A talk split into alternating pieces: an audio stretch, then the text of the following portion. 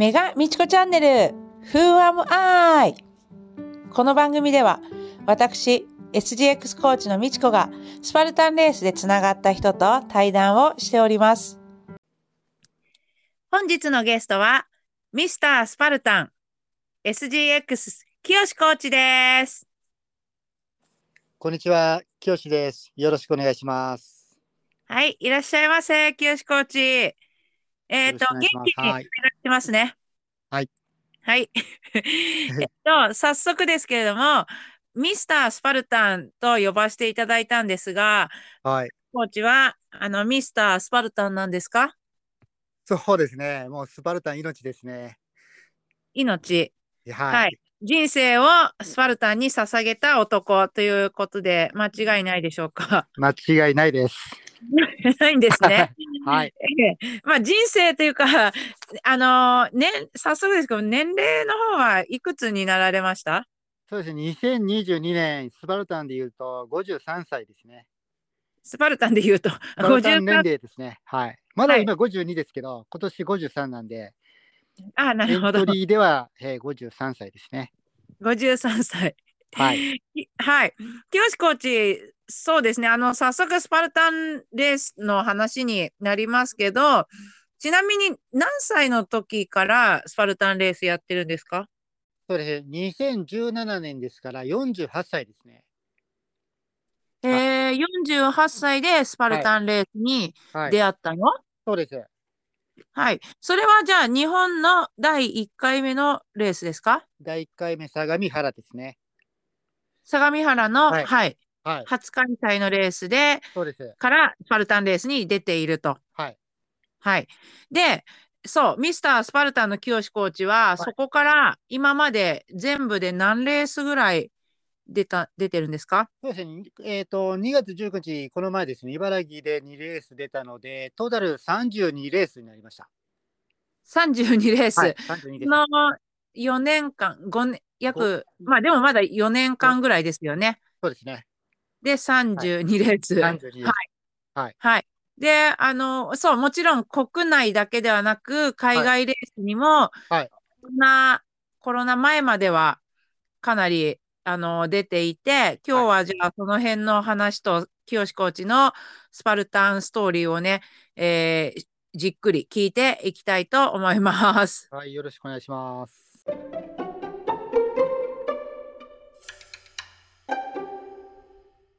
で、こう、私、全然思い出せないんだけど、いつから清コーチを知ってるのか、清っていう存在をいつから知ってるのか全然思い出せないんですけど、レースで会ったこととか、い、喋ったりしたことあるんでしたっけ？いつから？僕がその2017年の相模原に出た、はい。あのー日比谷公園で練習というかトレーニングやってたの、そごう東京スパルタンズですね。そこにはい所属してたんですよ。で、毎週毎週、まあ土曜日、日比谷公園はい。でトレーニングやってて、そこで美智子コーチにやってるんですよ、実は。ああ、私、それってまだ日本開催する前の段階前ですよね。前です。はい。だからレースが発表されて、はいあの、そのレースに出たい人が集まって練習してるっていう朝の、あの週末のね。でも私ね、多分1、2回しかそれ行ったことなくて、そのうちの1回、清コーチはその時毎週行ってたんですか？でそうです。その時は福島、今、まあ、住んでるいわきにいたんですけども、毎週毎週、えー金曜日の夜ですね、あの東京方面に行って、土曜日の朝、あのえー、午後の練習会に参加という感じでしたね。あのはい毎週？はい毎週ですよあ。あ、福島から毎週末、それのためにはい。来てたんですか？そうなんですよ。えーえ、まだ、でもその時まださ、スパルタン、ミスタースパルタンになるとはお思はいってないというか、まだスパルタンレースが何かもわからないのに、わかんない。ええ、そうそう。まあ、あのースパルタンレースとの出会いっていうのは、もともと、まあですね、5月にレースが開催ということで、まあ、2月ぐらいにですね、あのーはい。あずっとフィットネスで、フィットネス歴は長いんですけど、はい。ジム通ったり10年ぐらいやってたんですけど、はい。なんかもう強くなりたいなって、なんか変化かけたいなと思って、で、まあ、その頃リーボックとか結構流行ってたんで、はい。まずあの、クロスフィットの、まあ、僕いつもウェアから入るんですけど、はいシューズを、クロスフィットのシューズを買いに行ったんですよ。はい。で、そこにシューズを買った時に、リーボックに日本初上陸、スパルタンレース開催っていうポスターが貼られてたんですよね。ああ、そうか、そうか。あの時、すごいリーボックがはいはい。バックアップ。はい、はい。これ何？という店員に聞いてんではい。はい、こういうレースが開催されるんで、ぜひ参加してくださいみたいな感じで言われて、でまあたこの俺がそんなんできるわけないでしょっていう感じだったんですよね。その時ーええ、ええ。はいはい。で、もうクロスフィットのそのシューズを買いに行ったもんだから、クロスフィット、トレーナーさんがいろいろクロスフィットについて教えてくれて、はい。で、その時に、えークロスフィットのその体験のチケットをもらったんですよ。うん。で、その体験のチケットどこかというと、カムイ。はい。うんで、カムカムイに行って、そのクロスフィットの体験をしたとこから、そのスパルタンレースに向けてのトレーニングが始まったんですよね。ちょっとはあ話がちょっと遠回りになりましたけど。あ、清コーチもはい、ちょっとこのスパルタンレースを知るきっかけになったのがクロスフィットだっていう、はいうん。はいあ、そういう流れがあったんですね。こういう流れなんですよ。その西,、はい西麻布の方のクロスフィットジムも今度体験だったんですけど、まあ、そはいこから今度ジム行って、そこのうんなんか更衣室にもスパルタンレース日本上陸っていうポスターが貼られてて、よしうん。ここに向けて頑張ろうかっていうのが始まりで、はい。で、プラスはい、これだけしててもなんかちょっと違うのかなとか思いながら、いろいろ Facebook とか見てて、そのそごう東京スパルタンズの日比谷公園のトレーニングにヒットしたんですよ。はい。あの時は、こう、唯一というかね、はいあの、うん、その情報、コミュニティが一番大きくて、はい一番情報を得られる場だったんですよね。そうですね。あのグループでね。はい。で早速もう毎週そのスパルタンレースに向けてのトレーニングがそこで始まったんです。はい。でもそこからはもう一応まだレース前だけど完全にはまってますね。毎週末。出てくるぐらいだったから毎週末ですね、あの朝8時半から日比谷でスパルタンズの練習をして、そのままクロスフィットに行って、クロスフィット終わったらそのまま、その当時、えっ、と、マーク、SGX コーチのはいマークのスパルタントレーニングがあったんで、そこまで受けて、まあトレーニングやってたっていう感じですね。はい で、まあ、じゃあ一応そういう時期があって、初のレースに、はいまあ、オープンですか？オープン時は。あのスパルタンズ、東京、そごうのメンバーとして、まあ、あの当時、ビゲストチームだったんで、100名以上いましたよね。はい。んで、グループに分かれて、みんな出走っていう感じで、女性の方たちとこの紛れて、あの出まうんはい。はい。じゃあまあそのデビューのレースは、えっと、やはりこう大変だったけど、そこからハマっていったと、もうそんな感じですか？そうですね、あのオープンですけど、真剣にやったんですよ。真剣にやったんですけど、障害物が何もできなくて、はいはい。モンキーバーとかママルチリーグとか何もできなくて、うーん。で、女性に助けられて、あのはい。バケットとかも持つことができなくて、ああ、そうなんだ。でも女性に支えられて、1時間15分でゴールしたという。ね、スプリントですもんね。1時間15分や、俺やったぞみたいな感じで。はい今、あの、みちこコーチとよくスイーパーで最後回って、あの、スイーパーよく回ってるじゃないですか。ええ、ええ。そこの最後のあのグループでよく、まあ、男性が女性に助けられたりもしてるじゃないですか。うんうん。うん、ああいう立場だったんですよ。あ、それで今もね、こう、すごく温かく清志コーチ見守りながら スイーパーしてますよね。そう、懐かしく思いながら。ね、そうそう、はい初めてのレーサーの人に、あやっぱ巡り会える役目ですから、そうですね。なるほど。はい。はい。はい。でそこからは、うん、もちろん2レース目、3レース目と、あのー本当に本格的に取り組むっていう風になっていったと思うんだけど、いえええっと、そっからど、どんな感じだったの？い仕事でこちらの関東に住んでる時、あれ？関東に行ったり関西に行ったりしましたよね？そうですね、あっちこっち行ってるんですけど、まあ、あっちこっちでも、まあ、スパルタンレース、どこにやっても、まあ、参加という形で、一応日本では全レース参、えー、と出場させていただいてるんですけど、まあ、その中で、あのー第2回が相模湖であったじゃないですか。はい。そこはもういきなりエリートでスーパー出たんですけど、うーん。まあ、その当時もなかなか、えー215人中185位とか、もうピ下から数えた方が早いぐらいの順位で、でもっともっと強くなりたいっていう形で、もっともっとスパルタンレースに出たいって思うようになりましたね。はい、あのさ、そういえば、エリートカテゴリーにも、あの、こう、今、なんでしょうか、はいこだわって、はい絶対エリートに出るじゃないですか。はい、はい。それは、その第2回目大会からずっと国内レースのエリートに出てるんですか？そうですね、トヨタだけが、うんあのトヨタの前にちょっとウルトラ、フィリピンのウルトラがあったんで、でええトヨタどうしようと考えているうちに売り切れになっちゃったんで、トヨタはオープンですね。あとはエリートです。あ、それでもう今度は一目散に、はい。あの、ね、エントリーを、もうオープ、あの、なんで、か、あの、エントリーが空いた日から、もうい、早速、エントリーするっていう風にしてますよね。そうです。清もうすぐ、すぐです。はい。もう仕事あとさ中であろうが思い出すあろうが。は いあと一番一番といえばね、思い出したんだけど、はい最近はまあ、しもちろんコロナの関係もあって、はいあの、ししてないとは思うけど、てか、してるのかもしれないけど、い、あの、一時期さ、会場にも一番に到着してたよね、毎回。あれ、そうですね。ドイツ村で美智子コーチに会いましたよね。一番乗り。いつだっけ、はいい、いつ、な、何回も見たよ？なんかいつも一番先頭に並んでるんだよね、朝そうです。。もうそこから戦闘が始まるんで、スうん。スタートまでが戦闘なんですよ。スタートしたら戦闘じゃないですけどね。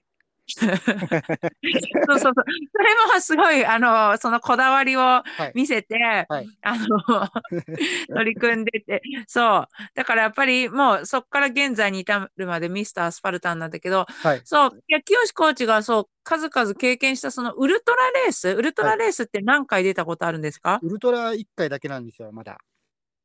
あ、フィリピンでウルトラですか？フィリピンで1回だけです。あ、そうなんですね。はい。はい。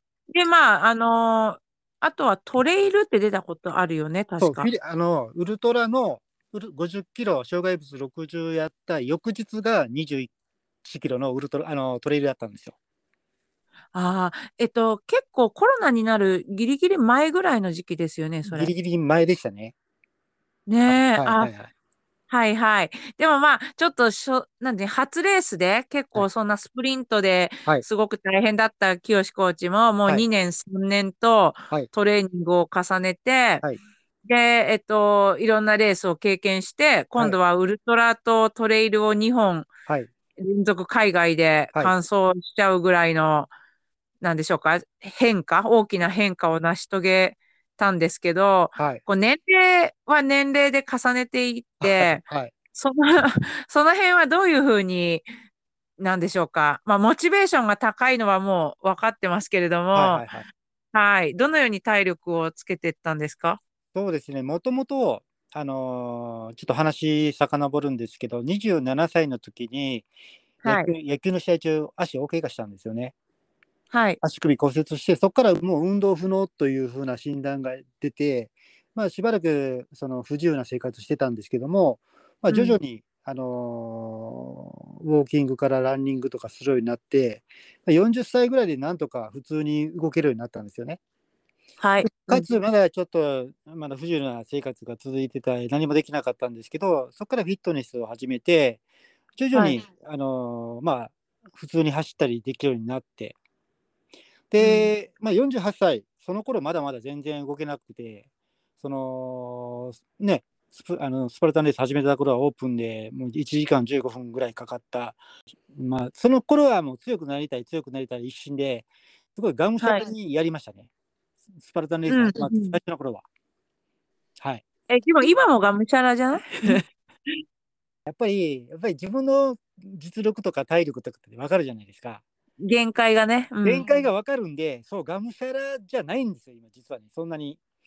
もう強くなりたい、強くなりたいっていう気持ちがちょっとあまり、えーまあ、薄れてるって言ったらちょっと語弊があるかもしれないですけどい、やうん。はいあの、長く続けられることっていうか、やっぱり大事ですよね。そう、そんなに今は無理したことはしてないです。あ、はい。それも年齢を重ねたから分かる経験値の一個だと思っててはい、それは私も同じなんですよ。はい。若い頃は自分の限界が分からずにやってしまうこともはいあって、それを分かってきたっていうのがやっぱ経験ですよね。そうですね。はい。うんやってもそんなに、まあ、怪我ばっかりして、うん、うまくトレーニングできないんで、そうです、そうです。はい、そうです、そうです。はい。ああ、清コーチはいもすごいガッツだけど、いやはりそういう、こう、なんでしょうか。はいか賢く、あの、行うこともやってるんですね。そうですね。まあ、衰えではないですけどね。まあ、ば自分のことがよく分かったっていう感じで。はい。そう。なので、その、最近は、えっと、もう毎週末はい、山に行っているようはない生活されてますよね。そうですね。山ですね。そう、それは何をっていうか、百名山、日本百名山を制覇するっていう目標をお持ちだっていう、これはどういうところからそういうことを始めようと思ったんですか？そうですね。あのーまあ、日本もやっぱり山のレースもあるっていうたらあるんですけども、海外に行くとやっぱり山が多いんですよね。はい。山登って、山の山頂に登って、下って、ビーチに行くとかいう、まあ、その山頂にの登るということは、すごくいい景色が見れたりとか、でやっぱりはい登りが結構きついんで、まあ、そこから、はいまあ、トレイルを始めて、まあ、低山のトレイルを始めて、で、トレ低山のトレイルを始めてから、その福島の山に登ると、その日本百名山、やっぱりあたたら山だとか、はい。山ありますよね。で、すごく、まあ、登りもきついけども、登った時の、その、達成感、うん景色を見てすごく綺麗だなっていう。で、それで、まあ、トレイル、プラス景色を見る、プラス、その日本百名山達成という目標にどんどんつなげていって、で、今そういう形で日本百名山を目指して、そのまあ、日本百名山もただの登山ではなくて、一応それも、あのー海外レース、ウルトラなりビーストなり、そういったためのトレーニングを今、積み重ねていますね。そうそう。だからコロナになってもう今全然海外レースがね、行けなくなってるけどはい、清コーチはまあいつでも行けるぞっていう、この準備をししてるっていうことですか？そうですね。はい。でいやまあ、前言ってたよね。なんかさ、あの、清コーチはもう毎週山に入るようになってて、はい前回のビーストレースの前とか、はいなんかこうみんななんか急にあのガーラだとか山山って言って急にね山の練習を始めてますけれども 僕はもうだスパルタンレースは山だからあのはずっと山に登ってるんでねはいなんか急にそんな練習してるんじゃなくてやっぱりいつも山に行かないとみたいな 言ってましたよ。そうですね。山が基本、まあもちろんね、障害物を乗り越えるのもあの大切なんですけども、やっぱりはい。山に登るというのがスパルタンレースにとって大切なことだなと思っておるんで、はい。でなんか山に登るとその体力面だけじゃなくてこう出会いがあったり、はい。そのけ景色の達成感もはい。絶対かくもうそこでしか見れないものがあると思うし、はい。あと自然に対自然というものに対してのこう意識が変わりますよね。なんかこう、はいそのために天気をちゃんといつもより入念にチェックするようになるし、はいはいはい。やっぱり自然を大事にしようっていう気持ちで、なんかね、こう、はいママナーについても考えるとか、なんかトレーニングをするんだけど、それ以外のたくさんの要素が、やっぱりなんか影響を受けるというか、はいそういう、はいうん。清コーチ、そういえば、あの、山での出会いっていうか、あれですよね、ヤマップのアプリで、はい有名人なんですか？そうですね。あの、山のその名前がスパルタン教師なんで、うん。でよく山でスパルタン教師さんですか？とか言って 聞かれることがあるんですよね。なんかスパルタン教師ですっていうのもちょっと恥ずかしいんですけど、まあはい。恥ずかしいの恥ずかしがっちゃダメじゃん。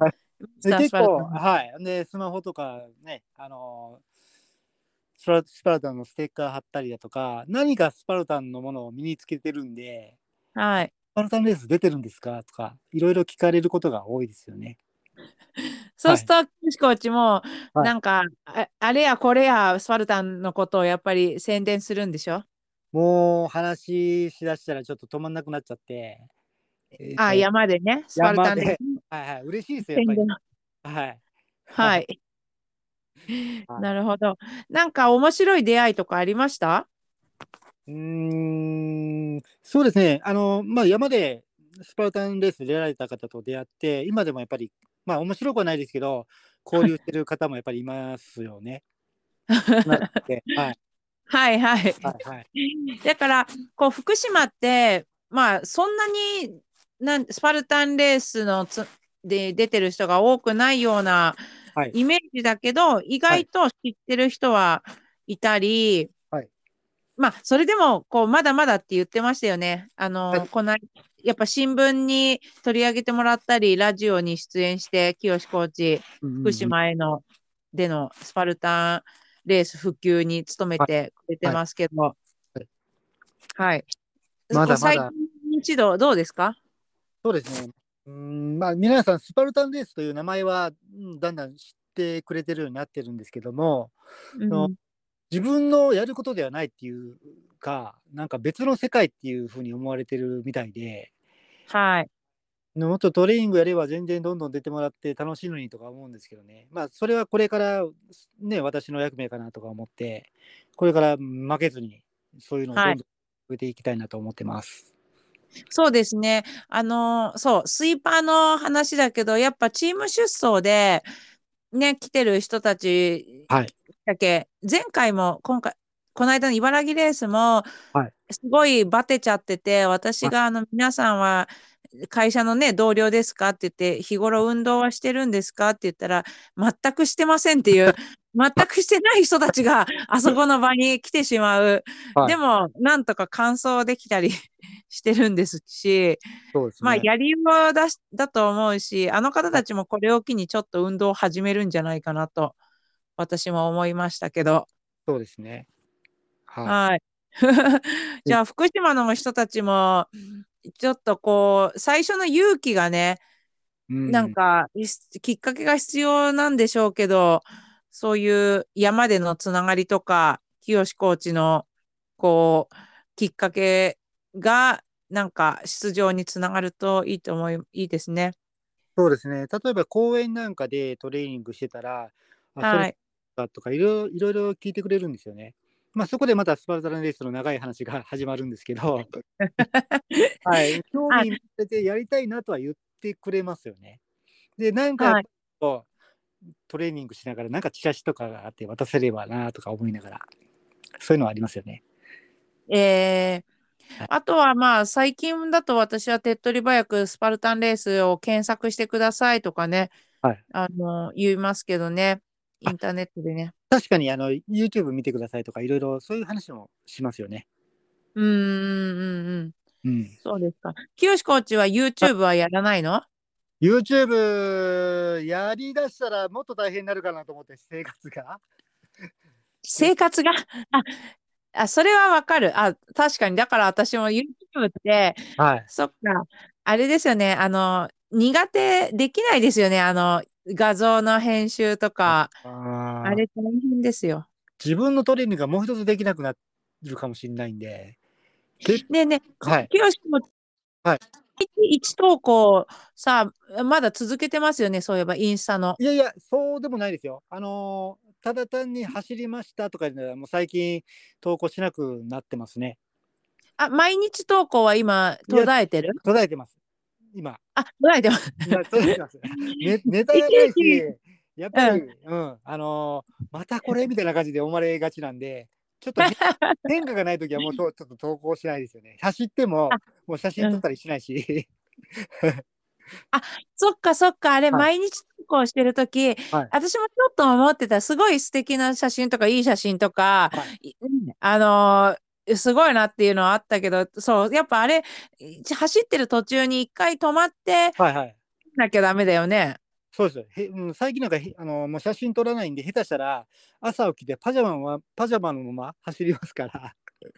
あ、あ、そうだそうだ。だって、はい服装いつもマリさんと揃えるようにしてて、そそれが大変なんで、もうとにかく 顔も洗わずにパジャマものまま走ったりとかしますね。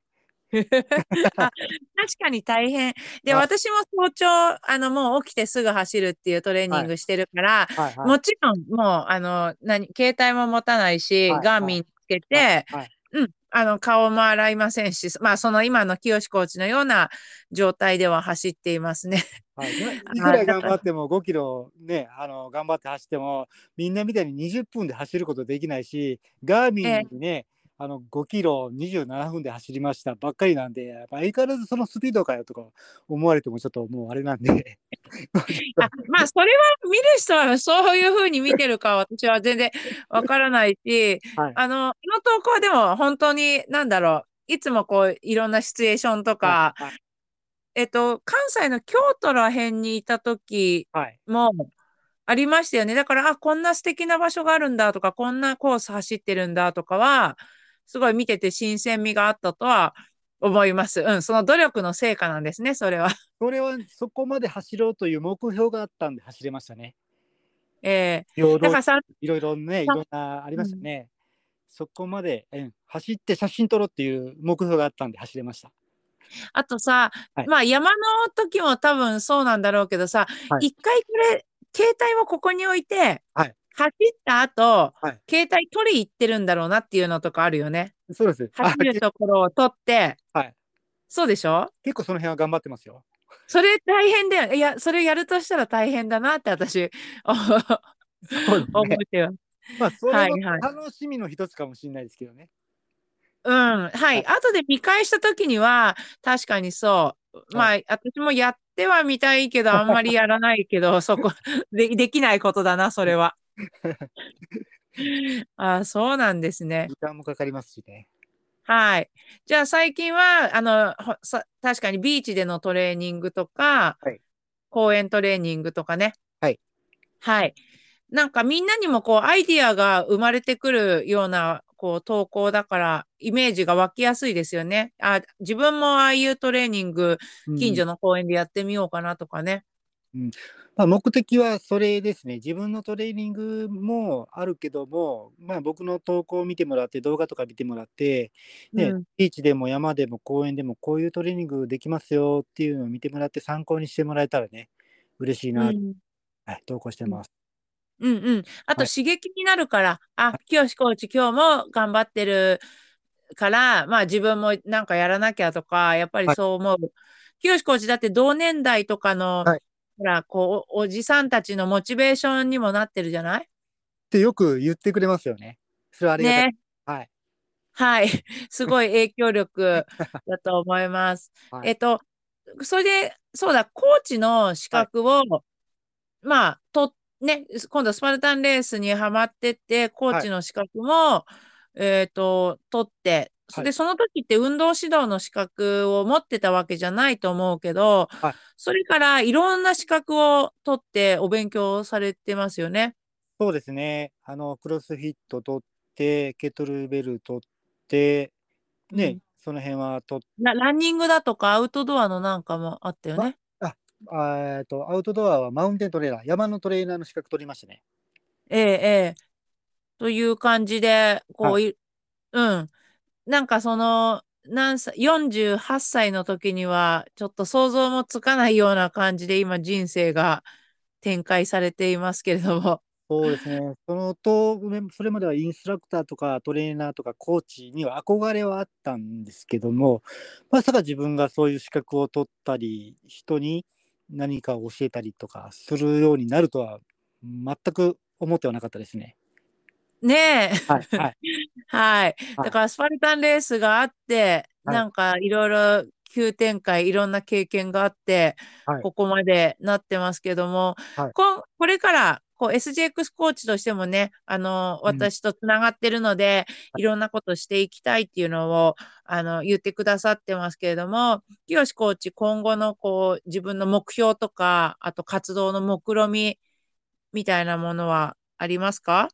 そうですね、まあ、自分のスパルタンレーサーとしては、やっぱりまあ日本はもちろん全部出ることと、あとはい。海外は早く行けるようになったら、またウルトラね、再びチャレンジしたいっていう気持ちは、うん将来的にはまあ海外でいうと、今はまあちょっとないですけども、あ他方ね、ミシココーチとかが参加、あ出場されて、やっぱり憧れはあるので、まあ、他方でウルトウルトラがあれば、あ、はい。ウルトラを目標にあの寒い雪山に登って頑張って、うん。心と体を鍛えつつ、まあ、まあ自分のレーサーとしての人生を歩みながらですね。あとまあ SGX コーチとしては、まあ、私がそうやってやってるトレーニングを一緒にやりませんか？っていうことで山登りしたり、ね、公園でトレーニングしたり、まあ、去年からそういうような形でやらせていただいてるんですけども、まあ、今年もそういう形で継続して定期的にやりたいと思ってます。はい。あ、福島の方でね。福島の方で、はい。うん、そうそう。まだそちらの方面に他にコーチももちろんいないですし、はいあの、もしスパルタンレーサーがそっち方面にいたとしても、はい結局何からやっていいのかっていうのが、ね、あの、やはりそういう機会がないと思うので、清コーチを中心に、まあ、東北方面っていうのはい。ちょっとそちら、あの、盛り上げていただけるんじゃないかなと思って期待をしています。そうですね。盛り上げていきたいですね。まだまだこれからですけど、まあ、はい。2年もっともっとかかるかもしれないんですけども、諦めず根気よくやっていきたいと思います。うんだからまずは清コーチがあの言ったように、その怪我なく、やっぱ2年後も3年後も今の元気を、元気で 山に登って、こう続けていいいかなければ。そうです。だから、そのさっき言ったみたいに27歳の時に大きな怪我してるんで、もう怪我はい。の痛みとか、そのね、しばらく何もできないっていうのをもう経験してるんで、もうこの50過ぎて、本当にもう怪我しないように、でも50過ぎてね、足同じような骨折したら多分もうできなくなるっていう怖さがあるんで、はい。だからレース中もやっぱりめちゃくちゃね、あの激しいことをしないようにしてますね。怪我のないレース、怪我のないトレーニングを心がけて今はやってます。はい。はい。わかりました。はいじゃあ、すごい、あの、気合と裏腹に、そのような、こう、えっと、注意も払いながら、スパルタンライフを続けているというそうですね。ですね。はいはい。はい わかりました。はい。あのーでは、今日はこの辺で、はい清コーチの、あのーお話をいただいた感じなんですけれども、なんか、こう、す清コーチのさ、最後にセオリーっていうか、はい自分が、やっぱその、怪我をしないっていうのが、セオリーですか？清セオリーを最後にお願いしたいんですけれども。そうですね。僕、そうですね。まあ、怪我をしないっていうのももちろんあるんですけども、あのー力とかなくても、あのー日々ね、コツコツやれば、絶対にできなかったこともできるようになるんで、諦めずね、皆さんはい頑張っていただきたいと思います。わかりました。じゃあ、清コーチの経験から、コツコツ諦めず、はいえー続けようということで、はい。はい。じゃあ、本日は締めたいと思います。はい。えー本日は、ミスタースパルタン SGX の清コーチに、えーお話を伺いました。ご視聴ありがとうございました。清コーチ、ありがとうございました